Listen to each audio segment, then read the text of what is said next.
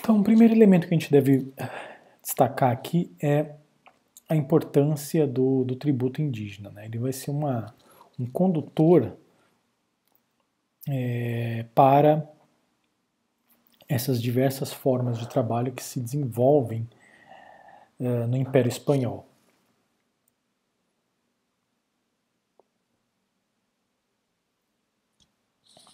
Então, como eu já comentei, a, coroa espanhola ela considerava que ela tinha conquistado essas populações e, sendo isso certo, ela podia exercer o direito de conquista que é, era reconhecido no direito medieval, que era o de cobrar tributo aos povos conquistados. Então, inicialmente, a coroa espanhola concedeu esse direito de cobrar o tributo aos próprios conquistadores. Então, esses indígenas eles foram é, subdivididos em grupos. Geralmente essas subdivisões elas obedeciam aos cacicados, né? então grupos que eram ligados a um cacique ficavam é, separados de grupos que eram ligados a outros caciques e assim por diante. E aí, considerando, considerando essas subdivisões entre os grupos, a coroa concedia cada grupo de índio ao, a, a, a um encomendeiro, a um conquistador, para que esse conquistador cobrasse o tributo que aqueles índios deviam à coroa.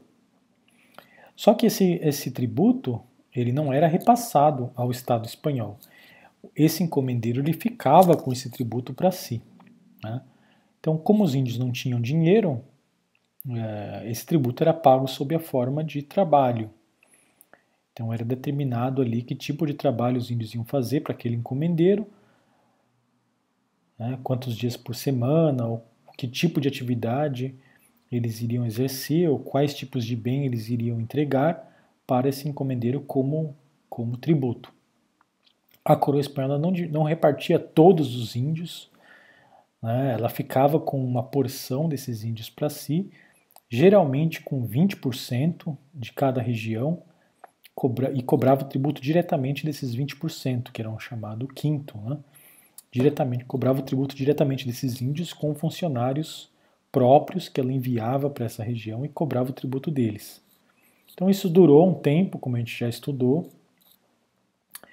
É, em contrapartida de receber esse tributo, o encomendeiro ele era então obrigado a custear a evangelização dos índios, ele tinha que pagar um padre para ficar ali na comunidade dos índios, né, pregando o cristianismo, e também era obrigado a manter uma milícia e defender o território, defender aquela região de piratas, de outros impérios, de índios hostis, é, de revoltas e assim por diante.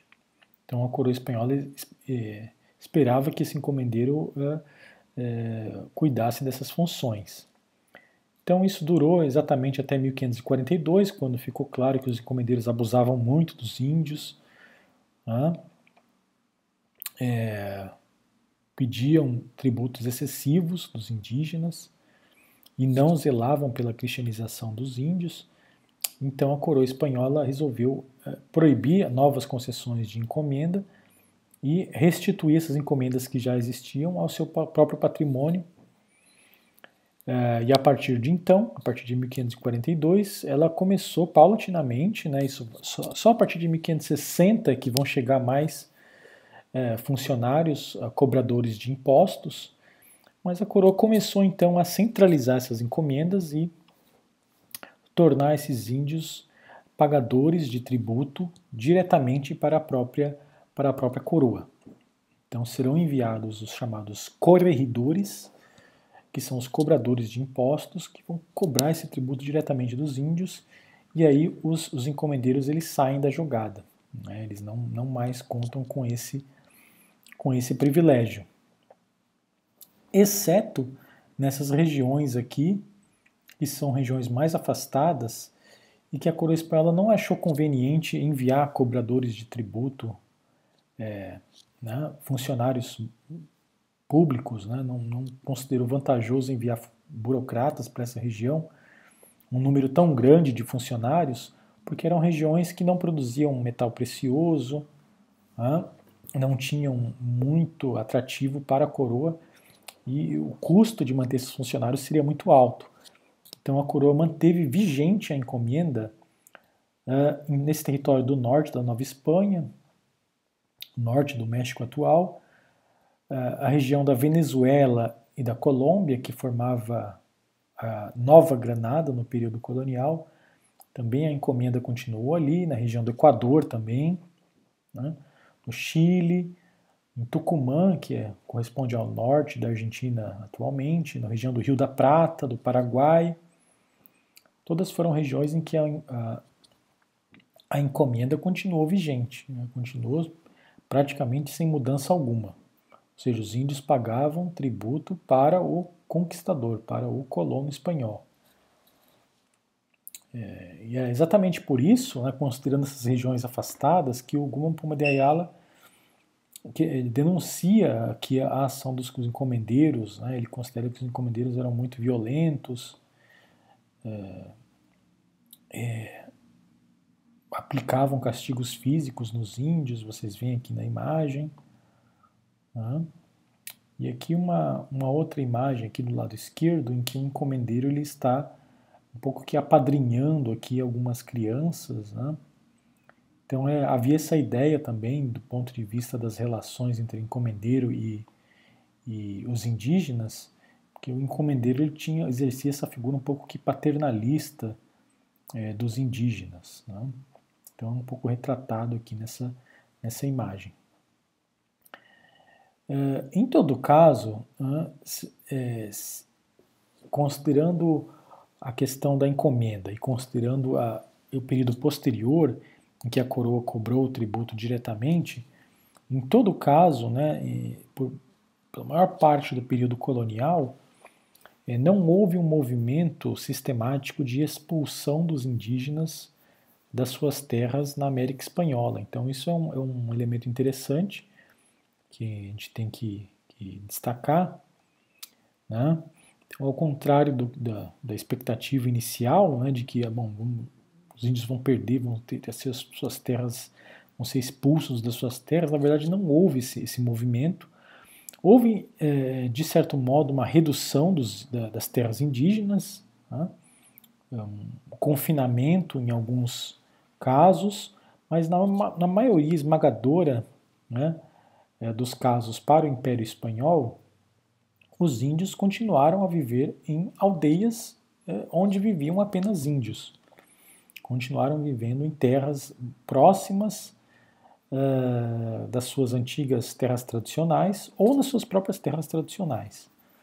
Né? O que na verdade houve foi uma urbanização dessa, dessas regiões, mas na maioria dos casos ali só viviam índios, só viviam índios e é, os funcionários da coroa, né? o padre e o cobrador de, de impostos. Né? Então, por que isso? Né? Por que a coroa não, não expulsou os indígenas das suas terras?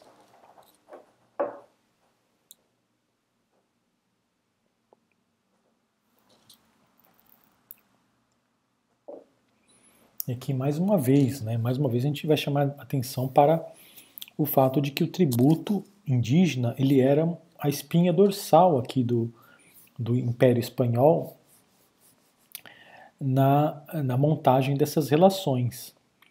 Por quê? Porque o tributo ele garantia à coroa espanhola uma fonte importante de renda, uma fonte importante de renda, ou seja,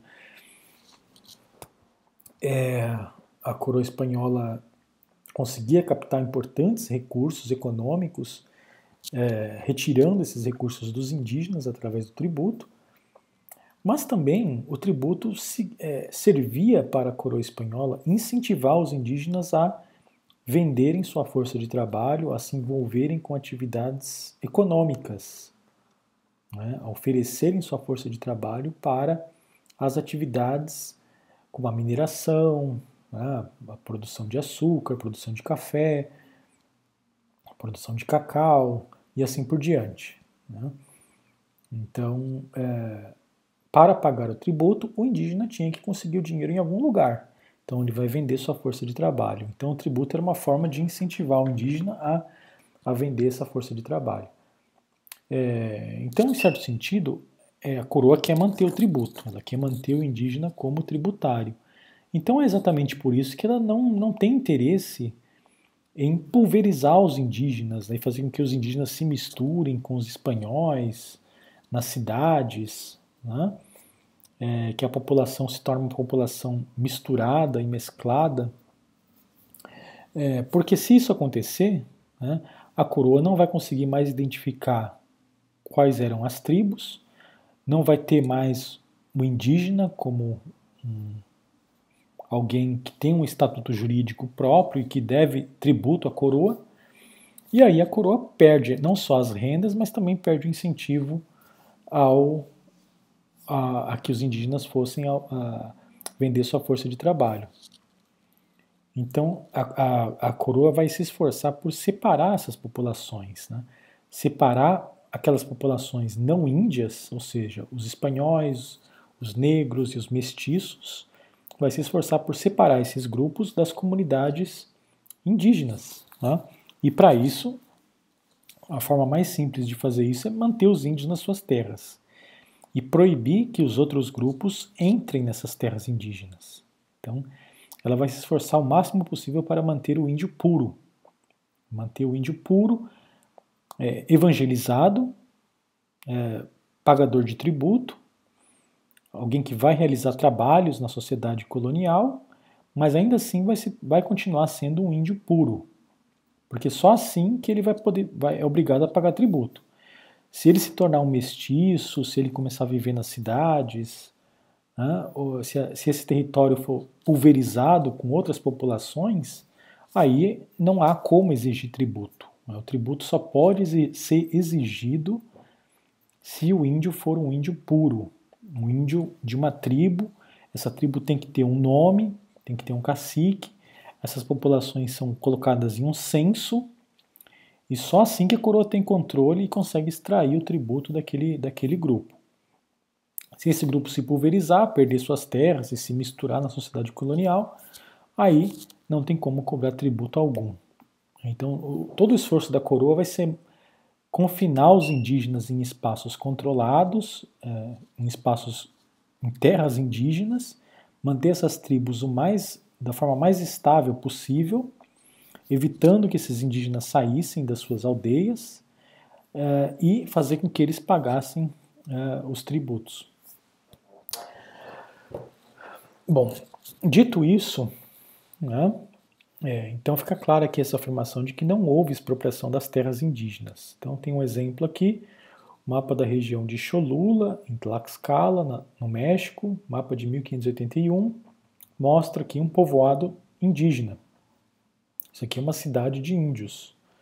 Né? Aqui, a maioria esmagadora dos que vivem nesse povoado aqui, é, de Cholula, maioria esmagadora são índios. Né? Aqui vai ter uma igreja, vai ter alguns auxiliares espanhóis do padre, vai ter um cobrador de tributo, um ou outro funcionário da coroa, mas a maioria esmagadora aqui, os que vivem nessa cidade, são índios. E a coroa quer manter esses índios separados evitar que eles percam aqui essa sua terra e se fragmentem, porque se eles continuarem assim, controlados, e vocês veem que eles estão até mapeados, a coroa teve até, até o cuidado de mapear aqui a região, é, saber onde cada um mora, ela fez o censo desses grupos, porque só assim é, eles podem ser tributados, né, podem ser tributados em certo sentido, tem até uma justificativa, né? É, porque o indígena é, ele vai pagar o tributo à coroa, mas qual que é a vantagem que ele vai ter em pagar o tributo? Então a coroa ela pode apresentar esse argumento, né, e os funcionários da coroa vão apresentar esse argumento na hora de cobrar o tributo dos índios, que é o argumento de que o, a coroa protegeu, ou a coroa está protegendo é, a, a terra indígena. É, os indígenas eles estão aqui como quase que uma espécie de reserva. Né? A coroa evita que essas terras sejam divididas e, e, e fragmentadas entre os espanhóis Em troca disso, o indígena é obrigado a pagar o tributo. Ele é obrigado a pagar o tributo. Então há essa, essa reciprocidade aqui do ponto de vista da coroa. Né? Mais aqui abaixo vocês veem uma fazenda é, de Santa Inês, na Nova Espanha. E nesse mapa também é, um contexto aqui similar ao de cima, não dá para ver muito bem, mas uh, nessa região retratada aqui também a gente pode ver uh, povoados indígenas. Né? Dá uma descrição aqui e mostra que há povoados indígenas separados de áreas rurais sob controle dos espanhóis. É, e como são regiões muito povoadas, né, a gente está falando aqui do centro da Nova Espanha, do centro do Peru, regiões com muita densidade populacional, é, em muitos casos, né, as fazendas dos espanhóis eram muito próximas aqui das, das aldeias dos índios, e com o tempo, claro, os espanhóis vão abocanhando aqui essas terras indígenas. Mas não é do interesse da coroa fazer com que os espanhóis tomem essas terras, porque aí ela perde o tributo indígena. Então, é por isso mesmo que ela vai colocar esses funcionários, a gente já viu na aula passada, os protetores de índios. Em cada audiência vai ter um protetor de índio, que é um advogado, que os indígenas vão poder uh, contratar gratuitamente, né?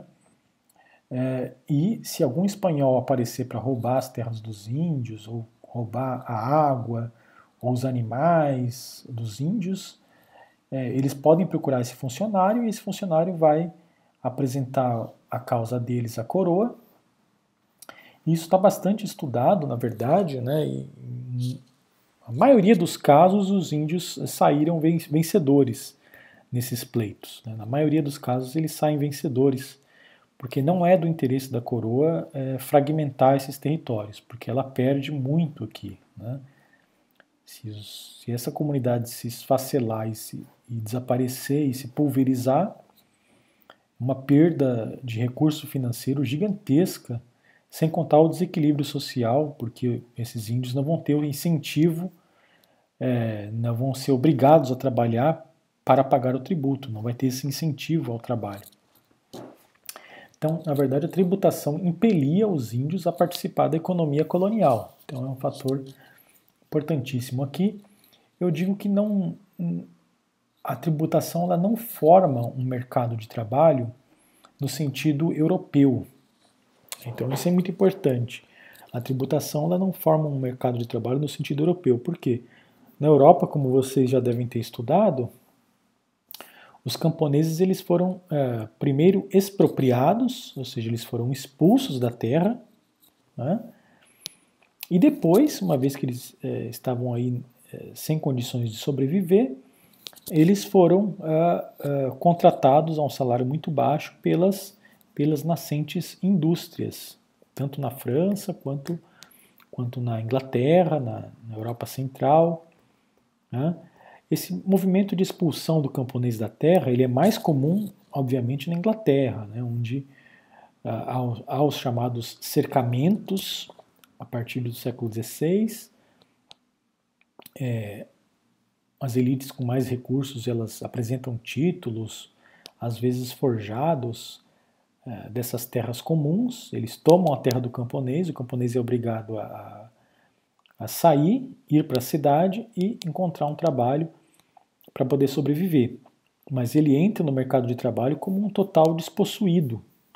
Ele é totalmente despossuído de qualquer meio de produção.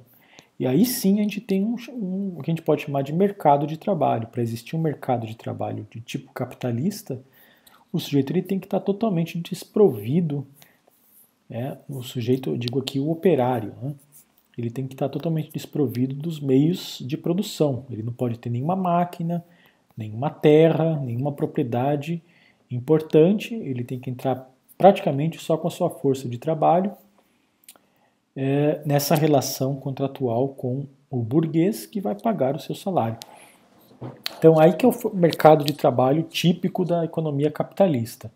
Então, o que se forma aqui na, na América Espanhola colonial é algo totalmente distinto, né, bastante específico, Né? Primeiro porque o índio ele, ele não perde os meios de produção. Então, muito claro aqui, se essa comunidade de Cholula mantém as suas terras, as suas águas, os seus animais, os seus cultivos, uh, e isso aqui está mais ou menos aqui garantido pela coroa, né? Depois, no século XVIII, vai ser mais difícil manter essa, essa separação, mas isso se mantém por um bom tempo, né? até que os espanhóis vão começar a tomar isso. A partir do século XVIII e século XIX, com a independência, isso vai ser um movimento mais brutal de, de expulsão e, extermínio dos índios. Mas nesse período inicial que a gente está estudando aqui, né, o período inicial da colonização, a coroa tenta manter isso aqui separado, então os índios mantêm os seus meios de produção. Né, o índio tem os meios de subsistência aqui. E é exatamente porque a coroa ela alega que está garantindo esses meios de subsistência para o índio, que o índio vai ser obrigado então a pagar o tributo. Tá? Então, o que move o índio a vender a sua força de trabalho no mercado não é o fato que ele perdeu os seus meios de produção, né, como ocorre com os operários europeus. É precisamente porque ele manteve os meios de produção que ele é obrigado a pagar o tributo, e esse, para pagar esse tributo é que ele se envolve com o mercado de trabalho. Ele vai precisar de dinheiro. Né? Então, como, obtém, como ele vai obter esse dinheiro? Então, o tributo impele o indígena a participar da economia colonial. Para obter o dinheiro para pagar o tributo, ele vai ou vender uma parte da produção aqui da comunidade dele, vai vender isso aí numa feira é, para tentar encontrar esse dinheiro. Né? Vale dizer também que é, esses tributos eles eram contabilizados por pessoa mas poderiam ser pagos por comunidade. Né? Se fazia uma média de né, quantas pessoas haviam ali, é, viviam ali, perdão, quantas pessoas viviam ali, qual que seria o valor de, médio ali dos, das pessoas que tinham que pagar o tributo, e aí a comunidade toda tentava encontrar esse dinheiro vendendo uma parte da, da produção deles, né? É, ou se podia encontrar uma opção mais, mais individual aqui. Né? Ele podia se apresentar para vender sua força de trabalho para os colonos né? ou para o Estado é, como um trabalhador assalariado. Então, é, é importantíssimo ter em conta isso aqui né? é, para identificar a transição entre os, os dois momentos aqui. No momento inicial, primeiro momento, esse índio ele vai entrar no mercado de trabalho para pagar o tributo, mas ele vai pagar o tributo para o encomendeiro. Ok? É, e quem vai definir uh, quem vai ser o encomendeiro uh, vai ser a coroa. Né? Nesse primeiro momento, nessas primeiras décadas aí da colonização, né, que a gente já estudou. A coroa define quem vai ser o encomendeiro, que tipo de trabalho o índio vai, vai realizar e como vai ser pago esse tributo. Então, esse indígena vai pagar o tributo para o encomendeiro. A partir aí de 1542 ah, e um pouco mais tarde, a partir de 1560, quando chegam os cobradores de, de tributo, e esses índios não são mais obrigados a pagar para o encomendeiro, mas sim para o funcionário da coroa, para o corregedor, né? a coroa, então, ela vai se ver na, na em uma posição em que ela vai ter que auxiliar esse indígena a encontrar algum tipo de trabalho. Né? Então, ela vai criar mecanismos para direcionar esses índios para certas atividades importantes nesse contexto. Então, é, esse segundo momento, que é a partir de 1542 ou 1560, né, quando chegam os cobradores de tributo, a coroa espanhola ela vai é, direcionar esses indígenas para certas atividades é, e isso vai se chamar o repartimento. repartimento. É, no México vai se chamar repartimento e no Peru vai se chamar amita. Então, é, são estratégias que a coroa cria para dividir esses indígenas né, para direcionar esses indígenas para certas formas de trabalho, para que eles encontrem ali, recebam algum salário e tenham dinheiro para pagar o tributo. Então vamos adiante aqui. Então o tributo visava impelir os índios ao, ao mundo do trabalho. É, no Peru, quem organizou realmente o sistema foi o vice-rei uh, Francisco de Toledo a partir de 1572. Uh, é, foi um vice-rei que fez grandes reformas no Peru. Ele mapeou todos os povoados indígenas, então ele fez uma, uma redistribuição desses povoados, né, que é um movimento chamado uh, de construção das chamadas reduções, né, era o termo que se utilizava para esses povoados indígenas. Então o que, que ele fez? É, havia povoados antes da chegada dos espanhóis que eram muito grandes e outros eram muito pequenos, como a gente já estudou, diante da, da diversidade espacial e ecológica do, dos Andes. Então o vice-rei é, vice Toledo ele vai de certa maneira fragmentar os povoados muito grandes para ter uma certa média, né?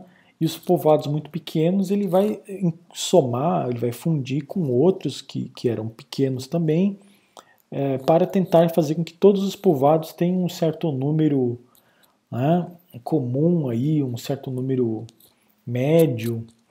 está falando aqui de em torno de 3 mil, 5 mil pessoas dentro de um povoado, que é um número né, relativamente para esse período um número relativamente interessante. Então ele vai tentar fazer com que todos os povoados tenham esse mesmo número. E cada povoado vai ter um padre, vai ter uma igreja, vai, uh, vai ter uma, um início de uma urbanização, mas vai ser um povoado indígena. Né? Vai ser um povoado indígena. Então ele vai fazer o censo de cada povoado e vai definir nesses povoados uh, quem vai pagar o tributo. Então serão os adultos de 18 a 50 anos, tá? todos os adultos de 18 a 50 anos é, vão pagar de 4 a 7 pesos por pessoa. E aí depende da região. Né? Região muitos, regiões mais pobres pagam 4 é, e regiões mais ricas pagam 7 pesos por pessoa. Caciques não precisam pagar tributo, né? não precisam, uh, são isentos de tributo. Então, eu já expliquei isso numa outra aula a, a coroa, o Estado espanhol, ele conta com essa cumplicidade dos caciques. Os caciques vão ajudar a convencer os índios a aceitarem esse novo sistema. Isso é interessante para o próprio cacique, porque o cacique vai continuar sendo um cacique, vai continuar mantendo o prestígio dele, vai continuar sendo uma pessoa da elite, vai receber prêmios da coroa, vai ser chamado de fidalgo, vai receber o título de dom, ah, então vai ser o Dom Juan Índio, não sei das quantas, né? Vai ser tratado como alguém respeitável e também é, não vai pagar tributo, né? vai ficar, ficar isento é, de tributo. É...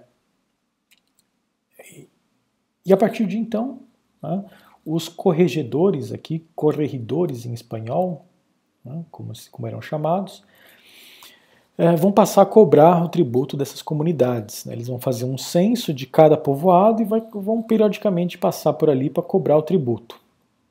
É, o tributo era cobrado duas vezes ao ano, em junho e em dezembro. É, então, uh, é óbvio que esse sistema estava muito exposto a todo tipo de, de abusos. Tá? É, ele um sistema que, para funcionar, exigia uma alta dose de violência por parte da, da coroa espanhola. Isso foi bastante bem retratado aqui pelo Guaman Poma de Ayala. Né, eu já expliquei para vocês quem era esse Guaman Poma, era um índio peruano, escreveu em 1615 eh, ao rei da Espanha uma longa crônica é, um texto enorme chamado Nueva Corônica e Buen Gobierno, em que ele mescla texto escrito e desenhos, retratando aí as injustiças que os índios sofriam no Peru, e aqui as injustiças cometidas pelo corregedor. Né? corregedor mandando um índio ser açoitado, é, ou sofrendo aqui vários tipos de tortura aqui embaixo, né? É, então era dessa maneira que os índios foram coagidos a, a aceitar esse sistema. É, então é fundamental é, entender isso, quer dizer, a, a coroa então manteve os índios nos seus povoados, fez um censo desses índios né, e passou a exigir o tributo, uh, que o tributo fosse pago diretamente aos funcionários da própria coroa. Mas uh, como é que esses indígenas iam obter esse dinheiro? Né?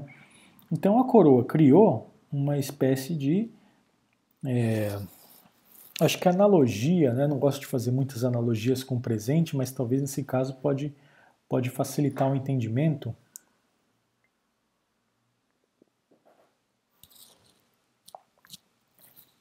É, vocês sabem que no Brasil tem essas agências de, de emprego estatal, né?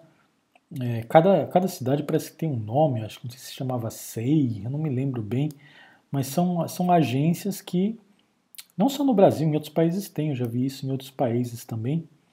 É, às vezes você está andando no bairro, aí você vê lá um prédio público, em que uh, ali o sujeito entrar ali, ele, ele tem uma lista de empregos disponíveis, ele consegue um emprego, né? Uh, eles vão perguntar qual é a experiência prévia que o sujeito teve e assim por diante. Aí vai ter uma lista de empregos uh, disponíveis. O sujeito ele quer trabalhar ali ou não, vai ser analisado e, e o sujeito pode encontrar um emprego a partir dessas agências. Então talvez seria aqui o, o que a gente poderia comparar, né? Claro que fazendo, né, é, considerando aqui que é uma tremenda, um tremendo anacronismo fazer essa comparação, reconhecendo que é um anacronismo fazer isso, mas só para entender né, como é que a coroa espanhola interviu aqui nesse aspecto. Né? O indígena precisava pagar o tributo. Para pagar o tributo, ele precisava conseguir dinheiro. E para conseguir dinheiro, a coroa espanhola vai então criar um sistema de distribuir esses índios em diversas atividades, né? vai distribuir. E aí, na verdade, vai ter muito pouca escolha aqui, né? Talvez essa seja a maior diferença aqui. É, muito, vai ter muito pouca escolha por parte do índio. Na verdade, a coroa vai definir essas opções de trabalho bem de cima para baixo mesmo, sem dar muita escolha para o índio. O índio vai ser obrigado a realizar aquele trabalho que, que foi designado. Então, esse tipo de divisão era chamado de de repartimento. Então, foi esse o sistema que substituiu as encomendas. Né? Foi esse sistema que substituiu as encomendas. Então, vai ser o chamado repartimento em espanhol ou repartimento em português. Uh, então, é, o indígena ele vai ser recrutado para um tipo de trabalho remunerado, isso é importante também. Esse trabalho não é gratuito, não é um trabalho escravo, né? Então é bem importante ter aqui em conta as categorias. Não estamos falando de trabalho escravo aqui. Isso aqui é um trabalho assalariado, é, até porque o indígena precisa do salário para poder pagar o tributo. Então a coroa está enviando esse indivíduo para uma atividade em que ele vai receber esse salário e desse salário vai sair o tributo que ele tem que pagar para a própria coroa. Né? Não haveria sentido aqui se fosse uma atividade uma atividade gratuita, uma atividade é, de tipo de escravidão.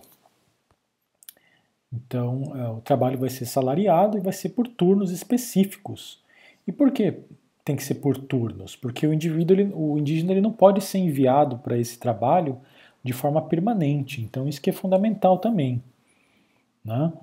Todo o sistema está montado aqui para preservar o indígena na sua terra como índio puro separado. Então isso significa que o índio ele é enviado para fazer esse trabalho por alguns meses por ano, mas depois ele tem que voltar para a terra dele. Né?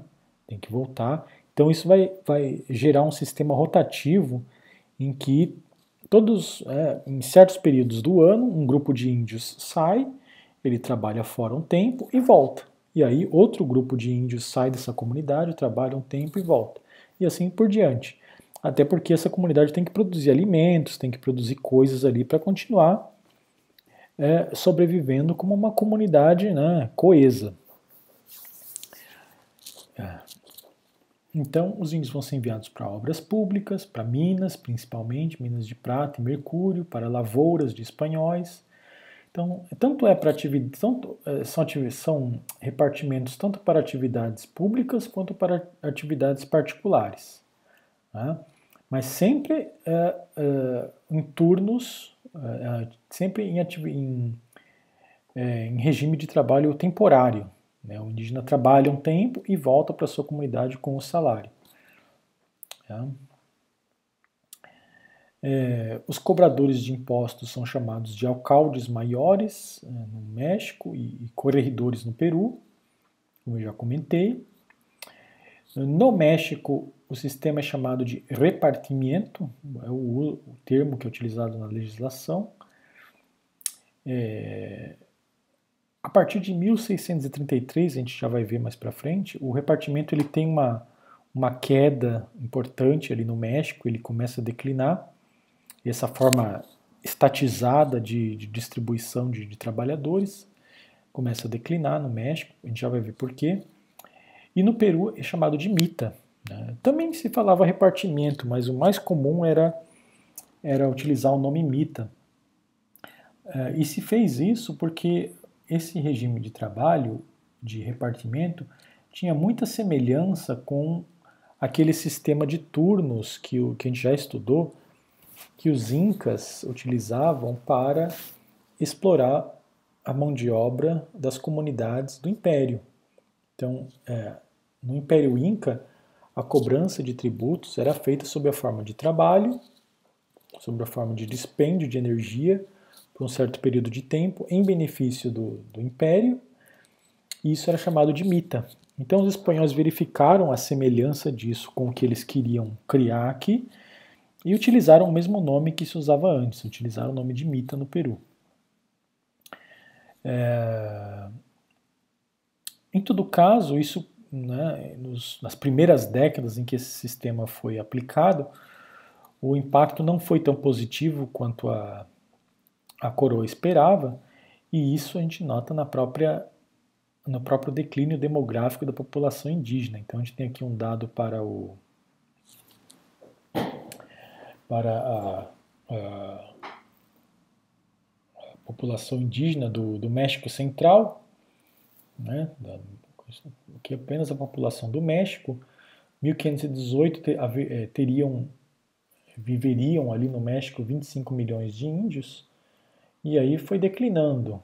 Né? 1548 você tem 6 milhões e pouco. Né? Finalzinho ali do século XVI, 1 milhão e 300 mil.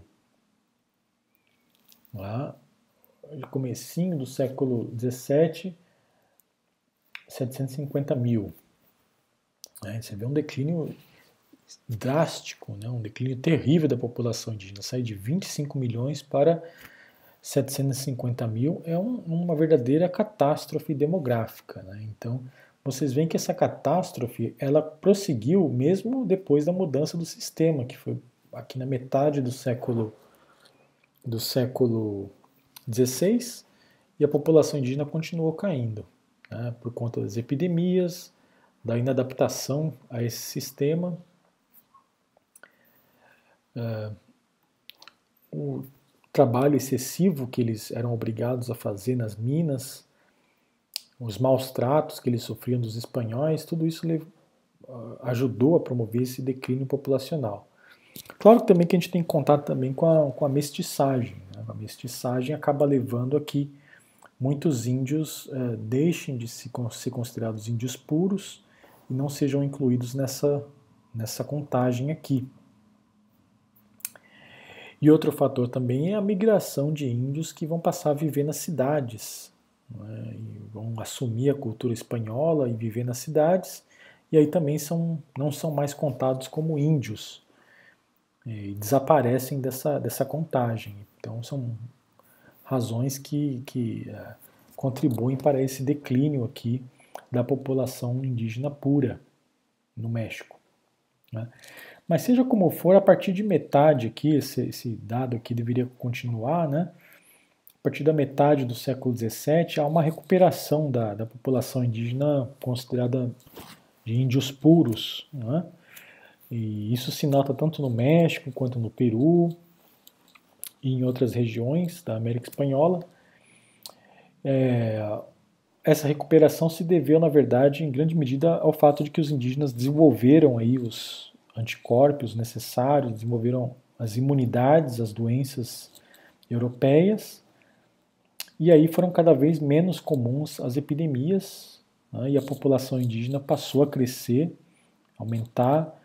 No final do século XVI, então, ela, no final do século XVII, perdão, a população indígena já, já cresceu bastante, já, já, já se recuperou bastante, né, e continua crescendo no século XVIII. Então vamos ver aqui o caso da Mita de Potosí. Vocês vão ver aqui que fica bem claro como foi feito esse sistema de, de repartir os indígenas uh, para o trabalho.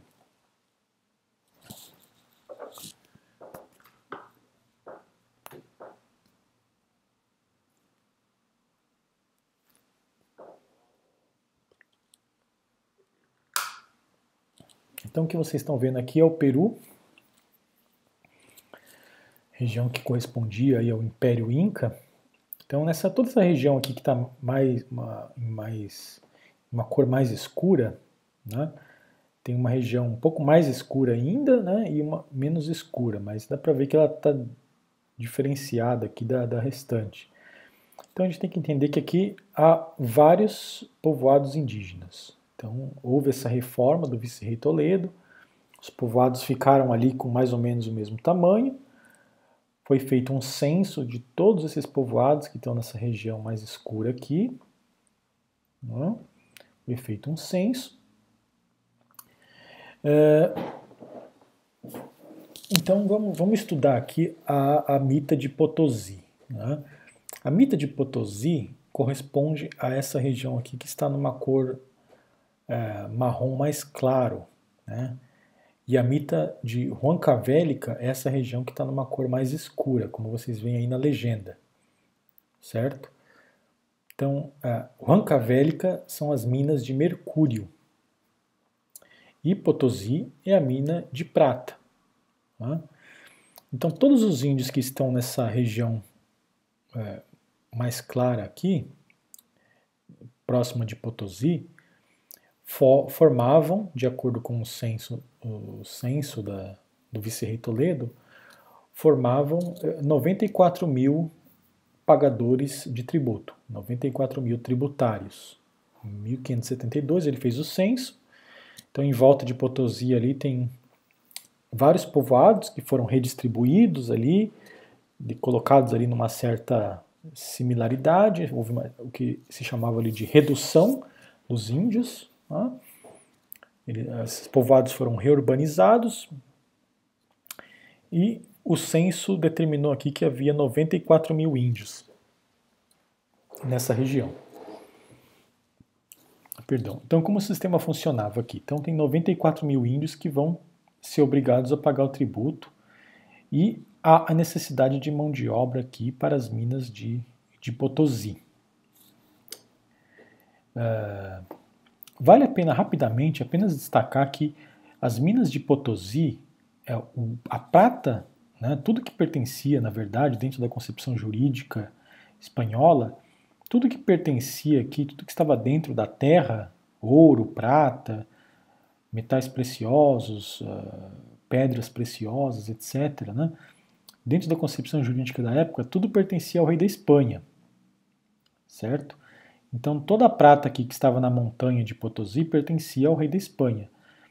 Só que o rei da Espanha não tinha condições de explorar toda essa prata, não tinha como enviar funcionários para tirar tudo isso aí.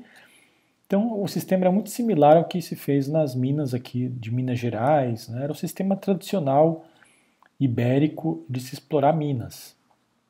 Então o que houve foi um, uma divisão da, da montanha de Potosí em pequenos lotes entre os espanhóis que se apresentavam como, como empresários mineradores, pessoas interessadas em explorar mina, essas minas. Então ele, o sujeito apresentava ali uma solicitação e recebia a licença da coroa para explorar a prata em um pequeno lote de terra aqui na, uh, no Cerro de Potosí. Então esse é um tipo de atividade que é feito. Né? Então esses empresários mineradores eles vão precisar de, é, de trabalhadores, né? vão precisar de trabalhadores.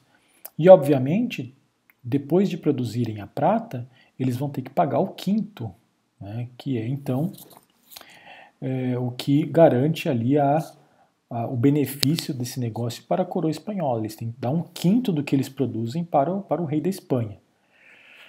Por outro lado, é, o que se tira da, da mina de prata não é prata pura, né? você não consegue tirar a prata da, diretamente desse, dessa montanha. Essa prata, esse, o que é retirado ali são detritos, e isso tem que ser tratado. Né? para se tornar prata, prata pura. E isso é esse, esse, material é tratado nos chamados engenhos. Esse era o nome que, que, que, que era utilizado na época, que eram uma espécie de, de eram usinas né, para o tratamento dessa, desse material que se tirava da, da montanha. Era um tratamento que era feito com mercúrio, e aí os detritos, as rochas e tudo era separa, eram separados e a prata saía pura uh, uh, para entrar no mercado. Então, outras pessoas também, uh, em vez de se envolverem com a, com a, mineração propriamente dita, começaram a construir esses engenhos aí de, de refino da prata. Então, é outro negócio também que precisa de mão de obra indígena né, nessa região aqui de Potosí. Oruro também, ali era uma mina de prata importante, claro que menor que Potosí, mas era uma, uma, uma região de exploração de prata interessante ali que conta nesse repartimento. Então, só para explicar isso, uh, então 94 mil índios são obrigados a trabalhar, uh, a pagar o tributo nessa região, certo? Nessa região mais clara aqui, tem 94 mil índios que precisam pagar o tributo. Eles estão distribuídos em diversos povos, diversos povoados. Então, o que uh, a coroa faz? Né? Ela ela faz com que a cada ano, dentro desse todo aqui de 94 mil, a cada ano é, vão para Potosí 13.500. Né? Então vão, é, saem um, um certo número de índios aqui de cada povoado e eles formam a cada ano um número de 13.500 índios que trabalham o ano inteiro em Potosí. Eles trabalham o ano inteiro lá e depois voltam né? Cada grupo volta para a sua comunidade com o salário que eles receberam e ali eles vão ajudar a pagar o tributo e vão ficar ali descansando até, até serem chamados na próxima oportunidade. Então, como são 94 mil índios em toda essa região, né, é, se formam então sete grupos de 13.500. Então, depois de passado um ano, esse grupo, o primeiro grupo volta para a comunidade e aí sai um novo grupo, fica lá um ano, depois volta e assim por diante. Então significa que um, um, um indivíduo aqui, ele trabalha um ano em, em Potosí, ele volta para a comunidade dele e depois de seis anos, né, eh, ele é chamado de novo. É, e depois ele trabalha e retorna para sua comunidade. Enquanto isso, outras pessoas da comunidade dele vão trabalhar nos outros, anos, nos outros anos nesse repartimento. Só que tem outro detalhe aqui. Né? É, como o trabalho nas minas é extremamente exaustivo, perigoso, em realidade é mortífero mesmo. É um, é um, é um trabalho que era comparado ao, ao próprio inferno na época. Se dizia que se havia um lugar parecido com o inferno era Potosí, porque era um lugar escuro, quente, uh, onde se respirava todo tipo de poeira e, e, e enfim, coisas danosas para o, os pulmões. Uh, e quase sempre os indígenas tinham que sair periodicamente para tirar a prata da, de dentro do, dessas covas né, que estão dentro da montanha. Então eles tinham que entrar e sair, entrar e sair. E uh, é, essa região é uma região muito alta, fria, é uma região onde a temperatura externa é muito baixa e os indígenas, tendo esse choque térmico, muitos morriam ou contraíam doenças, ficavam totalmente incapacitados. Né? Então, era um, um, tipo de trabalho extremamente exaustivo e extremamente mortífero. Né? Morria muita gente nessa, nesse tipo de, de, de trabalho nas minas. Por isso mesmo que é, a coroa criou esse sistema aqui de revezamento. Então, é, vamos dizer assim, esses 13.500 índios que estão aqui durante um ano em Potosí, eles não ficam trabalhando todos os dias do ano, todo mundo uh, nas minas. O que ocorre, em realidade, é que esses 13.500 são divididos em três grupos, então cada grupo trabalha uma semana e folga duas. Então, em realidade, é, um índio, ele, em vez de trabalhar 365 dias por ano, ele vai trabalhar só um terço disso, né? porque ele trabalha um dia e folga dois, e aí vai revezando com os outros, porque é extremamente exaustivo o, o, o tipo de trabalho que é feito aqui nas minas. Trabalha uma semana e folga duas. É, isso em, em teoria, né? Em teoria o sistema é bastante fácil de entender tem uma lógica.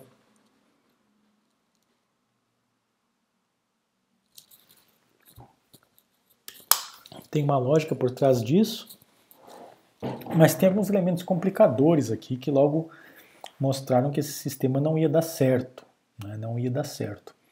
O primeiro é que o salário que os empresários da mineração estavam dispostos a, pagar para os índios, a pagar para os índios era muito baixo né? mal dava para a própria subsistência e quanto mais para pagar o tributo que eles deviam à coroa. Então, o que geralmente acontecia é que o indígena, ele, ele nesses, uh, nessas semanas aqui em que ele ficava de folga, ele teria que ficar de folga para descansar, ele voltava para mina e continuava trabalhando ali, porque é, havia um consenso na época que se o indígena trabalhasse, né, quem trabalhasse no, no, na, no, no tempo livre, na hora de tempo livre, né, ele deveria receber um salário maior.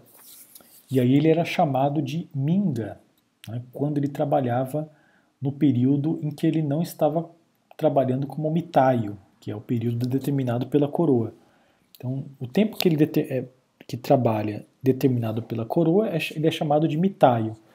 E no, no, nas semanas que ele tem de folga, mas ele volta para trabalhar nas minas, ele é chamado de minga, ele recebe um salário maior para ter um incentivo, né?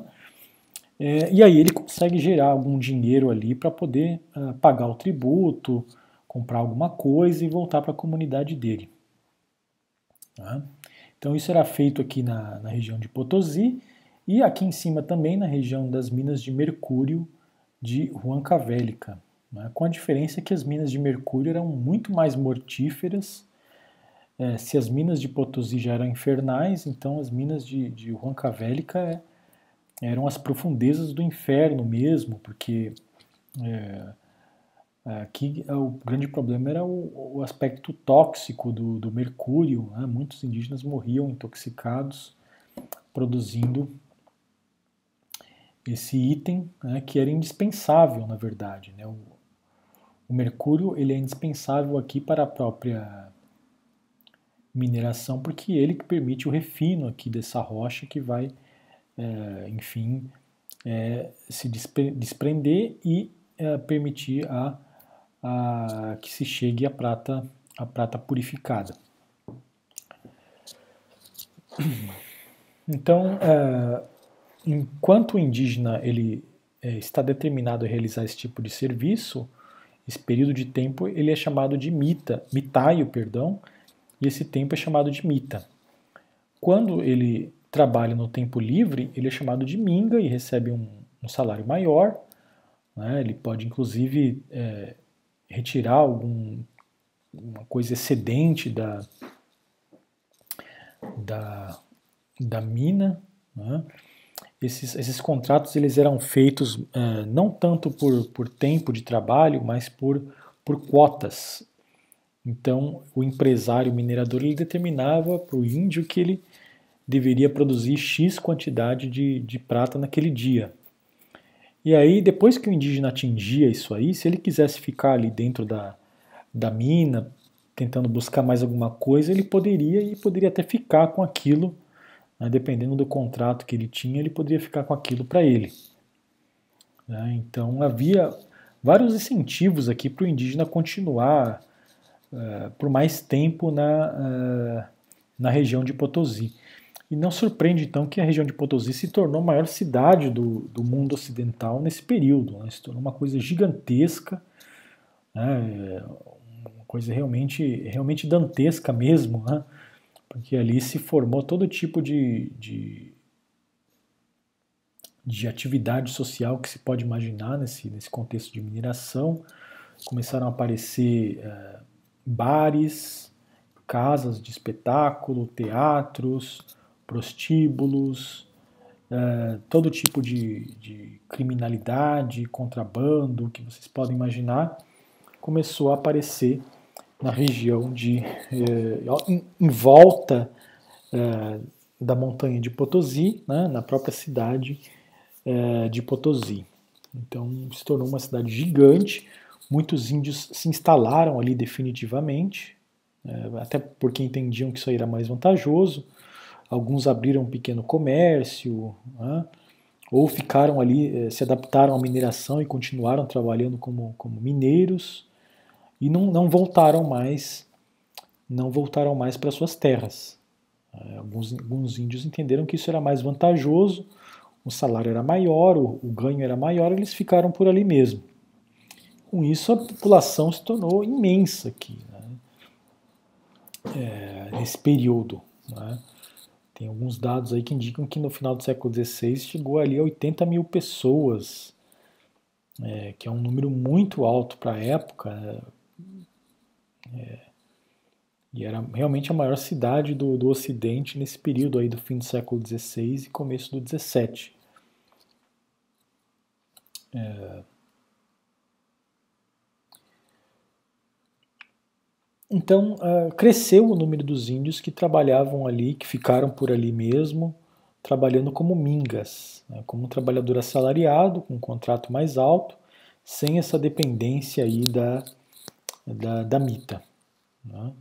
Era muito difícil a coroa espanhola reprimir isso, porque é, se a coroa quisesse intervir e retirar esse indígena e colocar esse indígena de volta na, na comunidade dele, é, a coroa poderia sofrer a insatisfação dos próprios empresários da mineração. Né? E também não era interesse da própria coroa diminuir a oferta de trabalhadores, porque a coroa também lucrava ali, a coroa recebia o quinto da prata que era produzida. Enquanto quanto mais prata fosse produzida, melhor para a coroa. Então, se o indígena ficasse ali e, e trabalhasse mais, poderia ser produzida mais prata, então isso era interessante é, para a coroa espanhola. Então ela não, não interviu muito nisso aí. Né? É, claro que ela tentou manter o sistema funcionando na medida do possível, porque também recebia o tributo indígena, é, mas é, é tentou um pouco equilibrar essa, esses polos aí contraditórios. Vamos adiante aqui. Esse, esse, deixa eu ver só aqui. Esse mapa aqui é apenas para indicar é, que o grande negócio aqui nos Andes realmente continua sendo o metal precioso. Né? O que é em círculo aqui são regiões onde se encontrou ouro, o triângulo prata e o quadrado mercúrio. Né? Praticamente o mercúrio aqui é só basicamente em Roncavélica e na região de Cuenca também. É, e muitas minas de prata e algumas de ouro também, né? algumas regiões onde se, onde se extraía ouro. Aqui é para vocês verem a importância do metal precioso no, no Império Espanhol, né? que é desde 1503 até 1660. Então esse, não sei se é fácil para vocês visualizarem, mas vocês conseguem ver aqui que a maioria do que foi exportado das Américas para a Espanha até 1660, a maioria esmagadora é metal precioso, metal precioso. Sobretudo, sobretudo prata. Sendo assim, né, isso explica um pouco aquilo que a gente já falou na outra aula, aquele sistema de frota, né, todo o comércio da Espanha com a América tem que seguir esses navios protegidos com navios militarizados em rotas duas vezes por ano, naquelas rotas e seguindo aqueles cinco portos que a coroa determinou, nenhum navio poderia sair disso, é, exatamente porque o, o negócio aqui do Império Espanhol nas Américas é metal precioso. Eles estão produzindo aqui o que há de mais uh, valioso, né, a mercadoria mais valiosa que existe, que é o próprio, o próprio dinheiro. metal precioso é dinheiro. Então, isso exige medidas de segurança uh, e isso limitou a comunicação aí entre a, a Espanha e as suas e as suas e os seus territórios americanos. Uh, é, se, se havia só esses portos e, e o navio tem que, tinha, tinha que andar escoltado em algumas, algumas vezes por ano apenas, para não sofrer hostilidade de piratas, então a coroa espanhola tinha muita dificuldade de abastecer essas, essas regiões com mercadorias europeias, muita dificuldade. Isso expôs uh, essas regiões a ação de contrabandistas portugueses, contrabandistas ingleses, contrabandistas franceses, contrabandistas uh, ingleses, holandeses e assim por diante. Né? É, e é, a gente tem muita certeza que é, essa quantidade que aparece nesse, nesse, nesse gráfico, que são milhões de pesos, é, não representa a totalidade do metal precioso que foi produzido, né? porque haveria que incluir aqui uma boa porcentagem, né? é, uma boa porcentagem, provavelmente mais que um terço, né? dependendo aí de, de, alguns autores são mais otimistas e outro, outros mais pessimistas, é, porque muito muito do metal precioso produzido foi embora como uh, pagamento de mercadorias europeias uh, que se apresentavam ali nesses portos peruanos por meio do contrabando. Dito isso, então, é, é, os indígenas eles se envolveram então com a mita mas em grande medida a mita não era vantajosa para os indígenas. Né? Os índios eram obrigados a prestar a mita porque tinham que pagar o tributo. As comunidades eh, foi esse o trabalho que foi designado pra, que foi designado para elas. Eles eram obrigados a enviar os índios para lá, senão sofriam as consequências né, da presença militar espanhola, poderiam sofrer graves punições.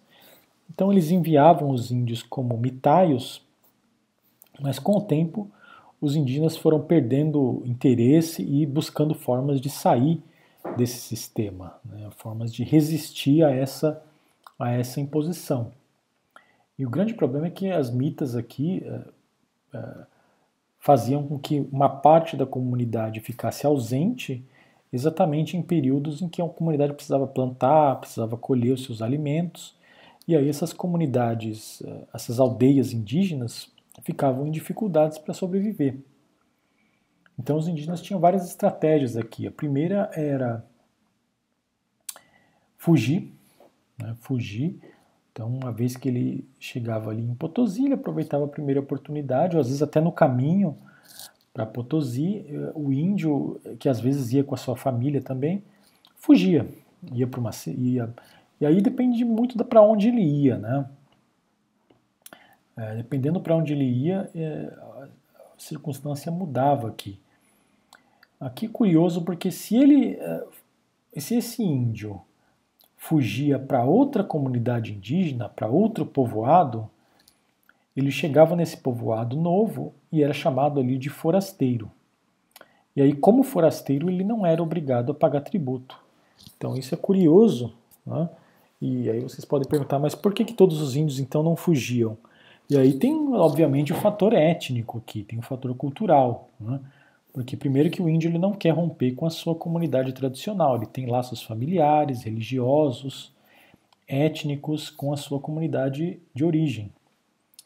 E, por outro lado, ele não é bem recebido na nova comunidade. Né? Uma vez que ele chega ali, é, os que conseguem se estabelecer, eles vão sempre ser vistos ali como intrusos, como alguém que não é daquela cidade, não é daquele povoado. Então é, tem essa hostilidade que não é, não, às vezes não é interessante.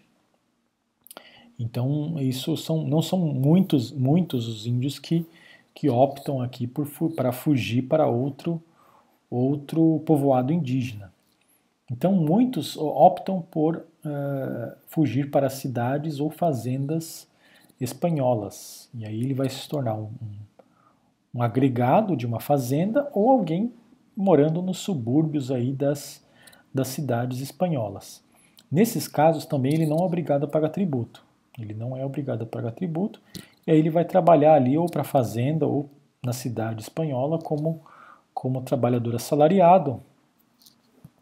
Se ele tiver algum recurso, né, ele vai montar uma venda, vai tentar trabalhar com comércio. Mas seja como for, quando ele foge para ou para a cidade ou para a fazenda uh, de um, um espanhol, ele é chamado de Ianacona, né, como Yanacona quer dizer índio independente, índio que não tem laços com a sua comunidade de origem. Então ele não precisa, precisa pagar tributo. Outra estratégia aqui, é, e aí é um, as comunidades mais ricas, né, as, os povoados mais ricos que tinham conseguiam produzir alguma coisa, conseguiam vender a sua produção no mercado, produção de alimentos, é, nas feiras e aí conseguiam acumular algum dinheiro, eles conseguiam dinheiro para pagar outros índios para irem no seu lugar. E aí eles não precisavam pagar a, a mita, não precisavam ir até Potosí. Eles pagavam outros índios e esses índios iam lá trabalhar para eles. Isso aqui era o chamado de índio de faltriqueira. Era o nome desse, desse indígena que era pago para ir no lugar de outro. É, ou ainda eles poderiam pagar o, o, o empresário, o minerador, né, que eles deveriam trabalhar por um, por um certo período para ele, eles podiam pagar esse empresário uma taxa ali que esse empresário definisse para é, se tornarem isentos naquele determinado ano daquele trabalho. Então isso poderia ocorrer também. Isso, todos esses fatores aí foram dissolvendo a mão de obra indígena é, que trabalhava na, na, nessa forma de trabalho que era, que era a mita. No México, na Nova Espanha, as principais minas, como vocês veem aqui, ficavam ao norte. Ah, então o México está aqui, né, no centro. Então vocês veem que quase todas as minas, todas as minas estão ao norte do México. É, isso significa que é, essas minas estão em regiões uh, onde, havia, onde viviam esses índios chamados de titimecas, que eram índios inimigos, índios caçadores, coletores, nômades e guerreiros. Então eles não eram índios que não queriam não queriam saber da colonização espanhola, na verdade eles hostilizavam, roubavam os espanhóis, atacavam as fazendas, atacavam uh, os comboios, uh, né? Eram grupos que ficavam ali pela estrada atacando os passageiros e viviam basicamente da, do roubo e é, mantinham uma vida independente. Né? Logo depois eles, assumiram, eles uh, é, é, assimilaram o cavalo europeu e se tornaram muito poderosos, né? Então eles roubavam cavalos, espadas, armas de fogo, gado e conseguiram se tornar um grupo importante, grupos importantes, né? Na verdade eram vários grupos e os espanhóis de forma genérica chamavam eles de é, titimecas. Então os índios locais aqui não eram grupos que os espanhóis poderiam contar como trabalhadores para essas minas. Então o quadro aqui é diferente do quadro do quadro social uh, peruano. Então o que acontece? Uh, para levar índios aqui do centro do México para essa região afastada e perigosa onde estavam essas minas, é, o, o, repartimento aqui ele não foi um incentivo suficiente. Né? Então, é, os espanhóis constataram que eles iam ter que dar um, mais incentivos aqui externos para convencer os indígenas a saírem aqui do, do centro do México e irem até o norte ali ficar um tempo trabalhando nas minas. Então é por isso que, é, em princípios do século XVII, 68%, quase 70% dos trabalhadores indígenas nessas minas vão ser trabalhadores assalariados livres, né, que vão ser chamados de naborias, com salário mais alto, porque é, era preciso dar um, um incentivo a mais aqui, senão o indígena não iria trabalhar aqui, sair do centro do México para trabalhar nessa região. Aí cerca de 18% eram índios de repartimento, índios que estavam ali obrigados, um sistema muito parecido ali com o do Peru, e 14% eram escravos negros. Né? Escravos negros. Aparentemente, o, o, o sistema de assalariamento, de pagar salários para os índios, uh, foi mais lucrativo aqui para os espanhóis. Né? Tanto é assim que, o, porque caso contrário, eles teriam comprado mais escravos negros. Então, nesse caso aqui, foi mais barato para eles manter os índios assalariados do que investir na compra de, de escravos africanos. Então, o número de escravos africanos ficou sempre nessa média aqui, às vezes chega a 20% em, alguns, em algumas regiões, mas fica nessa média aqui, então isso significa que é, era mais vantajoso manter o indígena aqui como, como trabalhador assalariado nessa região mineira.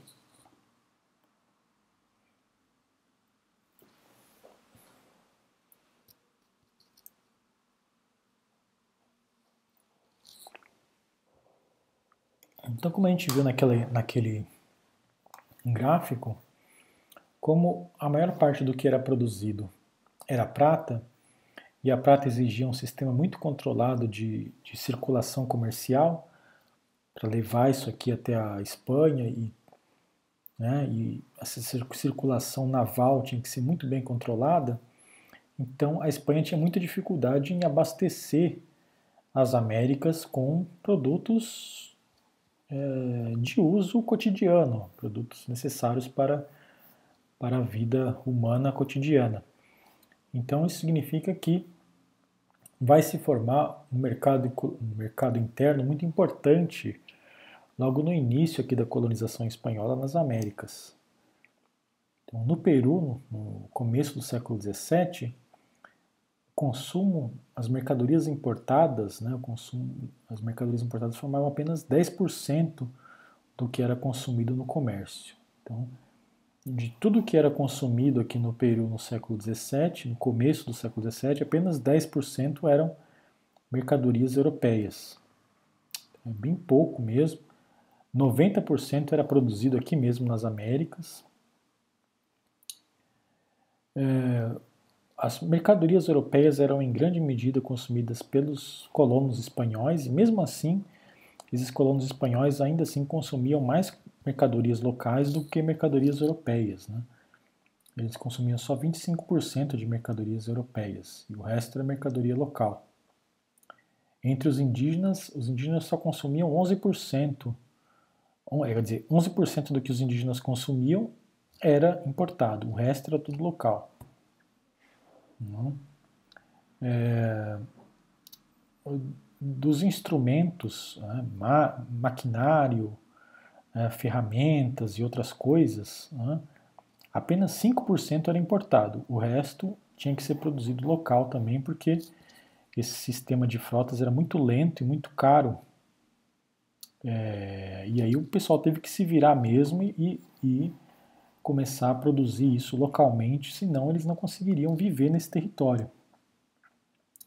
Isso significou várias coisas, né? Significou que alguns setores locais, alguns setores das elites locais vão se especializar na produção de alimentos, né? não vão se envolver, se envolver com mineração, vão produzir alimentos porque existe mercado, né? existe mercado importante, esse mercado ele tem dinheiro, né? porque essa região é uma região com grande circulação de, de meio de pagamento, porque é uma região mineradora, então tem dinheiro circulando, circulando e, e é muito vantajoso então para alguém que tem algum recurso uh, se envolver com a produção de alimentos, com a produção de é, vinho, por exemplo. Logo se descobriu que o vinho do Chile era muito bom, algumas bebidas alcoólicas também, produção de cana de açúcar, produção de roupas, né, produção de roupas principalmente. A gente vai tratar aqui da, daqui a pouco das obrajes, que eram as fábricas de roupas da América Espanhola. A coroa não, não tinha, não podia proibir isso porque não, não tinha como abastecer. Né? Se a coroa espanhola autorizasse uma chuva de navios vindo aqui para a América, isso significaria que uh, o, a prata iria se pulverizar totalmente, ela não ia ter controle nenhum dessa prata, isso aí começaria a sair por todo lado, e aí é, teria um declínio fatal aí na, na sua, no seu, uh, na sua, no seu tesouro uh, real. Né? Então, o que a coroa espanhola fez foi limitar ao máximo o número de navios para as Américas, e isso fez com que surgissem essas oportunidades aqui de é, mercado interno. E também isso significava que boa parte da prata produzida não ia para a Europa, ela ficava aqui mesmo nas Américas, porque tinha uma economia interna muito dinâmica aqui se movimentando é, por conta do abastecimento interno. Você vê aqui, vocês veem aqui na, na Praça Maior de Lima exatamente o retrato disso. Né? Todo tipo de comércio era feito aqui na Praça Central de Lima, era um, uma verdadeira feira ao ar livre desde roupas até alimentos de todo tipo circulavam ali e é, todas as cidades tinham esse, esse, tipo de circulação comercial.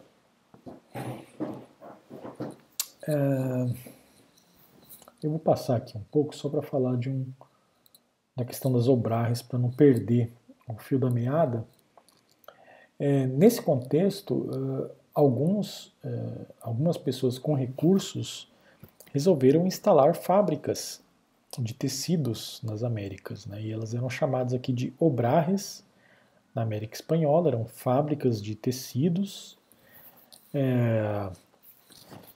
As roupas que eram produzidas ali, elas não conseguiam ter o mesmo refino, né? não conseguiam ter a mesma qualidade das, das roupas europeias. E havia algumas regras a respeito disso, né? para garantir é, os privilégios das fábricas das fábricas espanholas, então eles não, produzi, não podiam produzir aqui roupas com uma qualidade muito superior. Então as roupas que eram produzidas aqui eram mais consumidas uh, entre a, a população né, mais pobre mesmo, é, ou, no caso dos espanhóis, eles utilizavam essas roupas mais para ficar em casa, não eram roupas que se pudesse sair na rua. Né? É, as roupas coloridas, de tecidos finos, geralmente era, chegavam da Europa mesmo, né? não podiam ser produzidas nessas fábricas aqui. No entanto, havia um mercado imenso aqui para o consumo dessas roupas mais grosseiras. Uh, essas fábricas produziam. Né? Então, toda a população indígena, população africana, mestiços, pessoas pobres, uma população imensa podia consumir isso aqui. Então, é,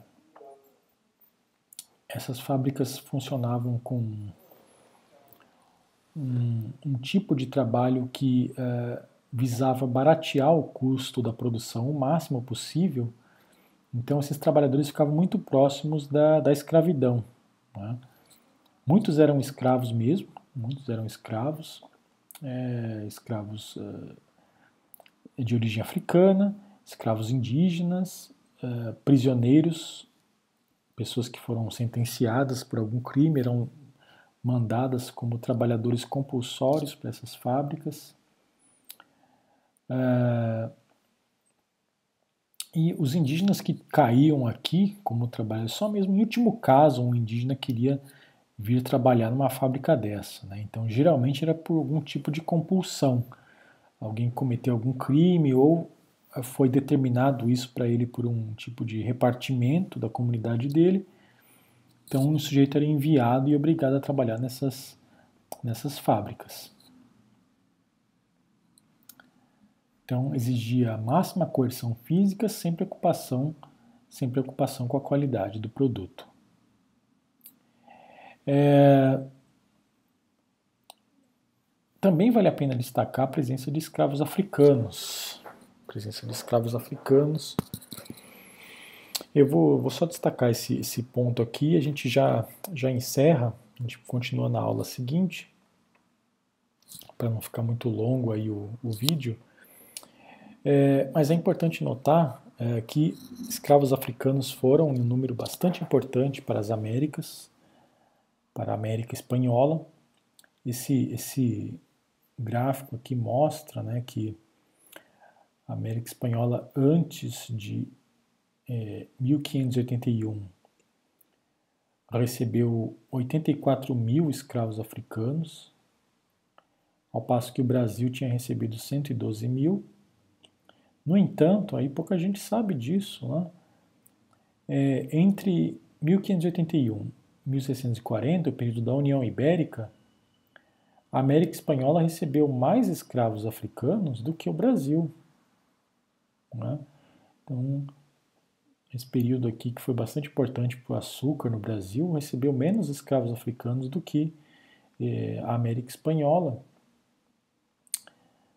Uh, e depois, o período aqui em que a América Portuguesa recebeu um número muito importante de, de escravos africanos foi o período da da descoberta do ouro das Minas Gerais, e aí sim né, houve um, uma importação muito grande de escravos africanos. É, em todo caso, vocês vejam aqui que a porcentagem no final aqui de pessoas de origem africana que foram forçadas a ir para a América Espanhola é 20% do total, né, do início da época colonial até o 1867, e 37% aí foi para a América Portuguesa. Então, para o Brasil teriam vindo aí mais de 5 milhões de, de escravos africanos e para a América Espanhola mais de 2 milhões. É um número muito importante, é um número bastante, bastante significativo. Às vezes se tem uma imagem um pouco distorcida de que não não há uma presença africana muito grande na América de língua espanhola, mas isso é errôneo, geralmente se deve a, um, a uma certa é, discriminação que existe nos meios de comunicação desses países, né, evitam colocar pessoas de origem africana em novelas, em filmes, em noticiários, né, que são produzidos nesses países aí, México, Colômbia, Venezuela, Argentina, Peru.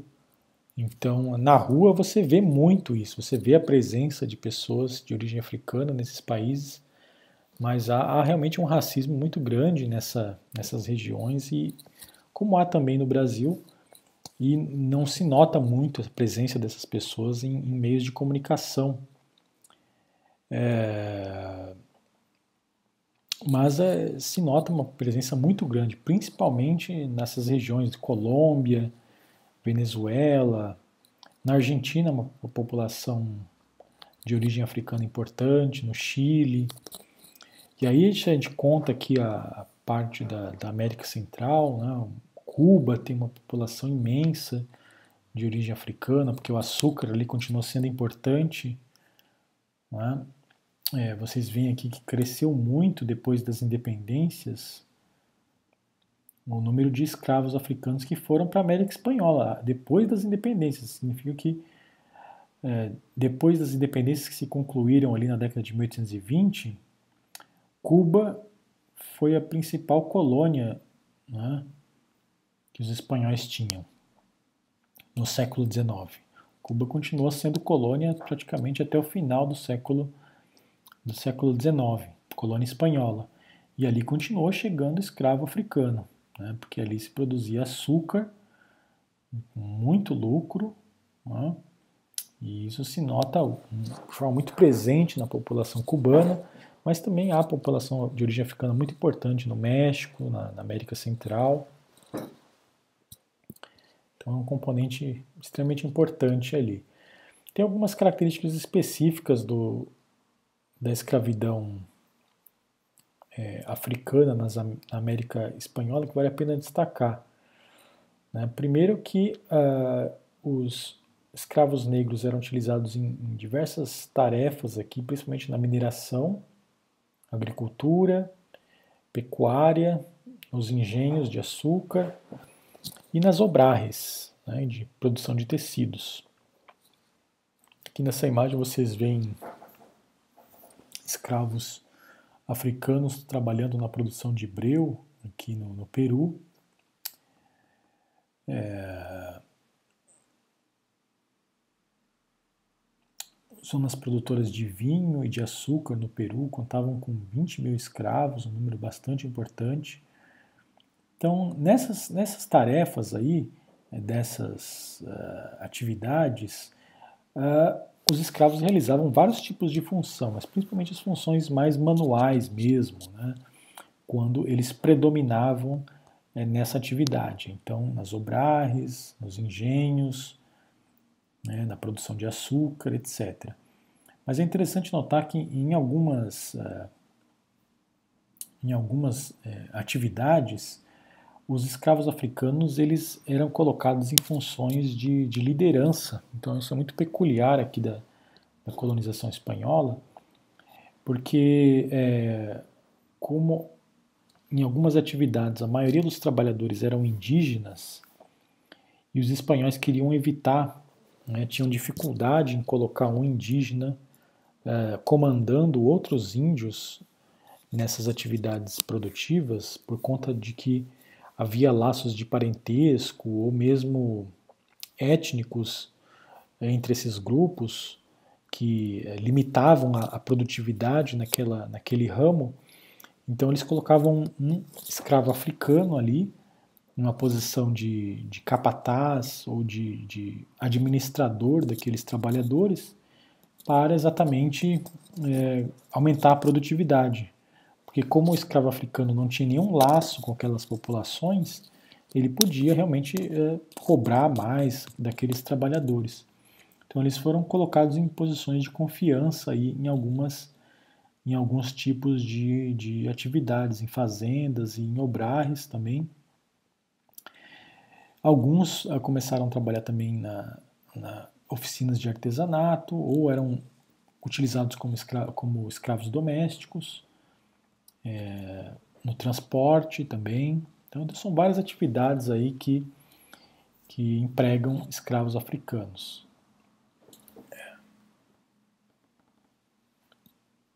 Aqui, isso aqui para encerrar, só para lembrar uma última, umas últimas características aí da escravidão na, africana na, na, América Espanhola, a gente tem que lembrar que essa escravidão africana ela era regida por uma legislação é, medieval que, no caso espanhol, eram as siete partidas, que são leis medievais do século XIII, lembrando que a escravidão continuou vigente na Idade Média, na Península Ibérica, escravos negros eram utilizados na Espanha nesse período aqui, né? Havia escravos que resultavam dos conflitos entre espanhóis e muçulmanos, e a pessoa caía em escravidão. Então se formulou um conjunto de leis sobre a escravidão e elas foram incluídas nas leis gerais é, espanholas do final da Idade Média. Isso aqui que foi aplicado nas Américas. Né?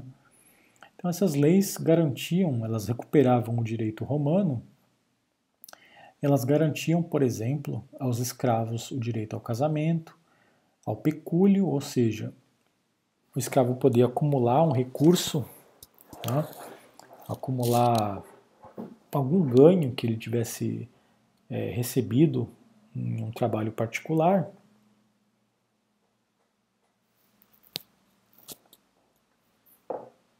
Ele podia acumular isso e comprar a liberdade com esse dinheiro. Então, muitos senhores davam tempo livre para os escravos, esses escravos acumulavam esse dinheiro é, com atividades paralelas. Né? O senhor ele não tinha direito a esse, a esse dinheiro que o escravo ganhava nesse tempo livre, né? o senhor não podia pegar esse dinheiro e o escravo podia utilizar esse dinheiro para comprar sua liberdade. Então, isso era garantido pela lei é, medieval espanhola, também pelo direito romano que, e era o chamado pecúlio. Né? Ele podia comprar a sua própria liberdade com esse recurso. Isso também existia do lado português, né? só lembrando.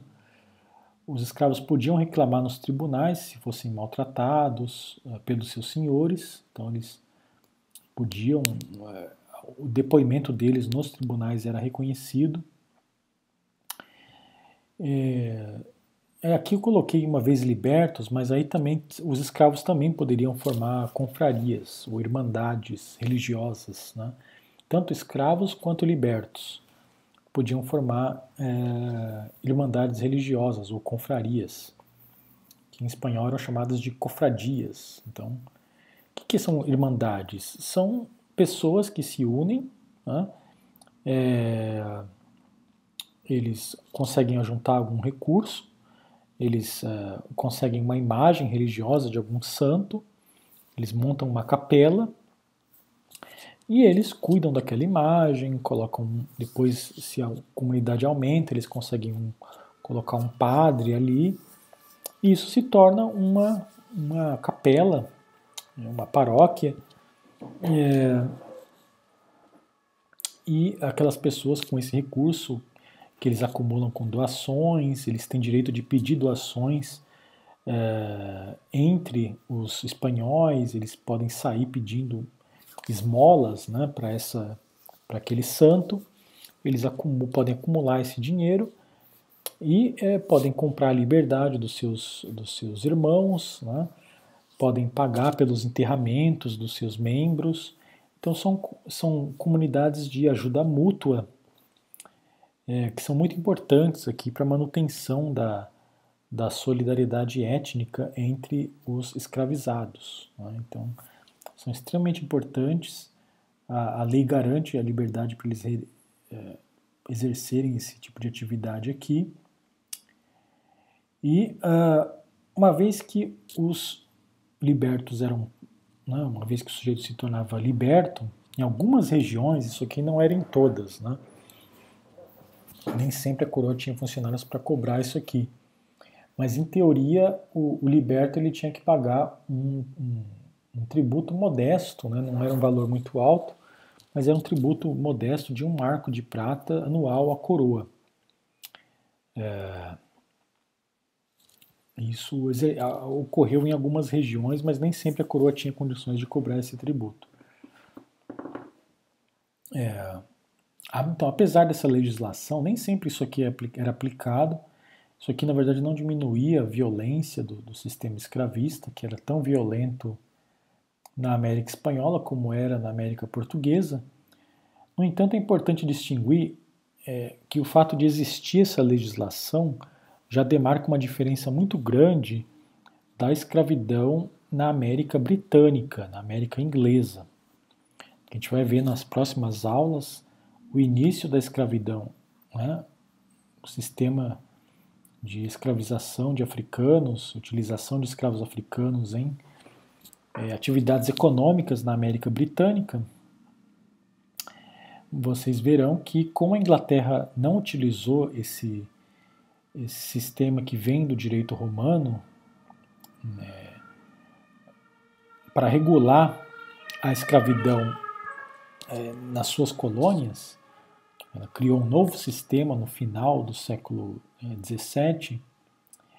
É, é, os escravos africanos na América Britânica, na América Inglesa, eles, por exemplo, não podiam, não tinham direito de, de realizar casamentos, a não ser que fosse por autorização do, do senhor, não podiam comprar o, pecu, não podiam acumular pecúlio, nem comprar sua própria liberdade, não tinham recurso aos tribunais.